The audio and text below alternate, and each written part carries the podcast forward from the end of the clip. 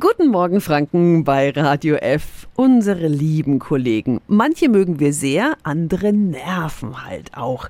Ähm, Radio F-Hörerin Sabine nervt ein Kollege besonders und zwar mit seiner permanenten schlechten Laune. Sie fragt, wie soll ich damit umgehen? Radio Jetzt Tipps für ganz Franken. Hier ist unser Wiki Peter. Mumpflich, nörgelig, immer nur Nein. Schlecht gelaunte Kolleginnen und Kollegen können das ganze Arbeitsklima im Büro zerstören. Stefanie Frieser ist Kommunikationstrainerin. Guten Morgen. Guten Morgen. Schön, dass wir uns heute hören. Wie umgehen mit übellaunigen Kollegen? Ich würde ja am liebsten sagen, du nervst und vergiftest die ganze Atmosphäre. Richtig oder falsch? Ganz falscher Weg, weil wertend. Immer sagen, was Sie empfinden. Nicht sagen, eh, du Dumpfbacke, ja, das hat was mit der Schuldzuweisung zu tun.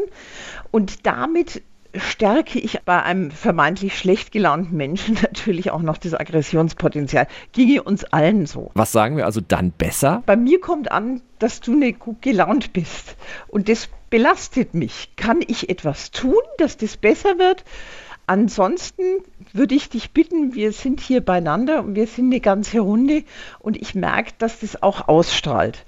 Was können wir tun, damit es bei dir besser wird, damit es nicht Kreise zieht? Wie kommt es überhaupt, dass manche Menschen immer muffelig wirken? Oft ist vermeintliche schlechte Laune auch einfach der Wunsch, Ruhe zu haben. Das hat aber nichts mit dem anderen zu tun, sondern es hat etwas damit zu tun, was diese Persönlichkeit braucht. Vielen Dank an Stefanie Frieser. Also offen und einladend kommunizieren, dann huscht vielleicht auch dem Büromuffel ein Lächeln übers Gesicht. Die Tipps gibt's auch nochmal online auf radiof.de.